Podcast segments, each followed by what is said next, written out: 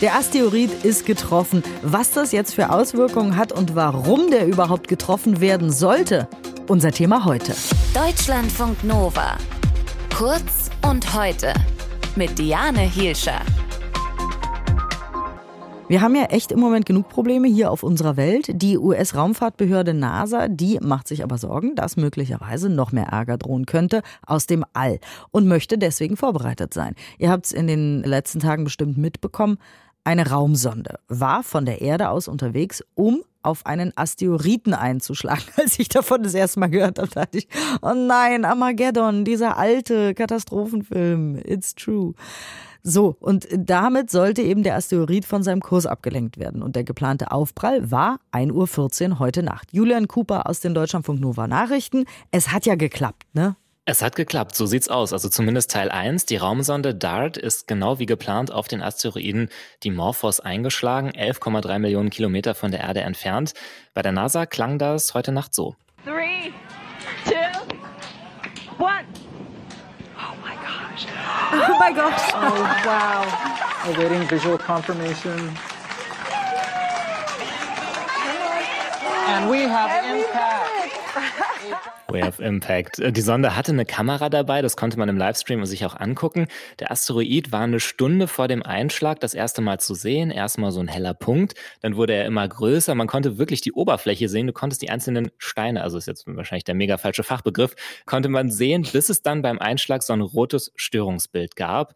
Die DART-Sonde hat den Asteroiden mit rund 22.500 Kilometer pro Stunde getroffen, ist dann zerschellt. Genau dafür war sie ja gebaut worden. 610 Kilo schwer, Kantenlänge zwei Meter und war jetzt zehn Monate lang im Anflug.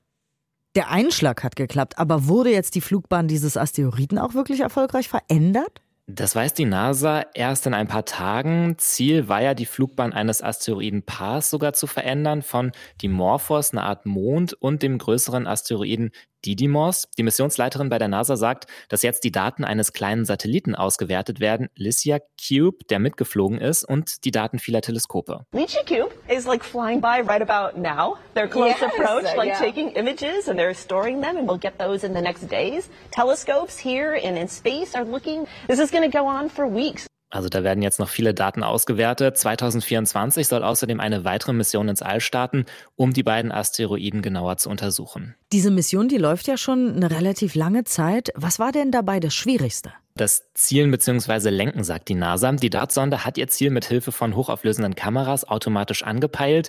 Die hat immer wieder die Entfernung, Größe und Form des Asteroiden analysiert und die Flugbahn der Sonde angepasst. Aber ob das wirklich klappt, da waren sich die Expertinnen und Experten selbst vorher nicht sicher. Sicher ist aber, die Mission war ganz schön teuer. Sie hat über 300 Millionen US-Dollar gekostet.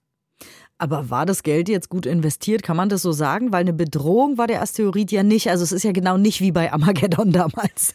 nee, nee, noch nicht. Es war wirklich nur ein Test, daher auch der Name der Mission DART, also das steht für Double Asteroid Redirection Test. Die NASA sagt, dass es trotzdem unglaublich wichtig war, weil es der erste richtige Versuch war, herauszufinden, ob es möglich ist, die Flugbahn eines Asteroiden auf diese Weise abzuändern. Und Stand jetzt sieht es so aus. Case you're keeping score, humanity won asteroids zero. Mal gucken, ob das so bleibt. Die Weltraumbehörde NASA beschäftigt sich auf jeden Fall schon seit vielen Jahren damit, was man machen kann, wenn eben ein Asteroid auf die Erde zurast. Aber ist das so wahrscheinlich? Also ich meine, ich glaube, wir haben wahrscheinlichere Gefahren aktuell. Definitiv. Also es ist wahrscheinlich, dass es irgendwann passiert, aber wohl nicht in den nächsten 100 Jahren. Wissenschaftlerinnen und Wissenschaftler, die wissen bisher von keinem Asteroiden, der in absehbarer Zeit auf die Erde zusteuert. Aber die Forschenden, die haben rund 27.000 Asteroiden in der Nähe der Erde identifiziert. Davon rund 10.000 mit einem Durchmesser von mehr als 140 Metern. Die würden schon sehr gefährlich werden. Und bisher ist eben Ablenken durch Einschlag eine der Strategien, die ja Stand jetzt am ersten angewandt werden.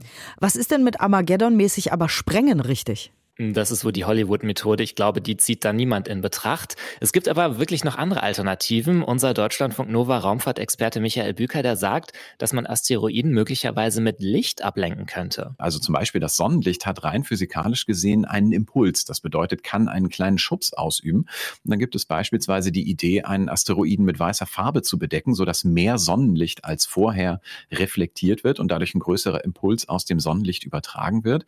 Das braucht aber lange Zeit Und die Schwierigkeit ist wie immer, ein gefährlicher Asteroid muss rechtzeitig vorher erkannt werden. Aber das ist eben das Gute, dass die meisten Asteroiden auch wohl rechtzeitig genug entdeckt werden und die NASA und andere Raumfahrtorganisationen dann genug Zeit haben, sich die beste Strategie auszusuchen. Naja, und zur Not muss jemand hoch und einfach mal den Asteroiden weiß malen. Ist ja kein Problem.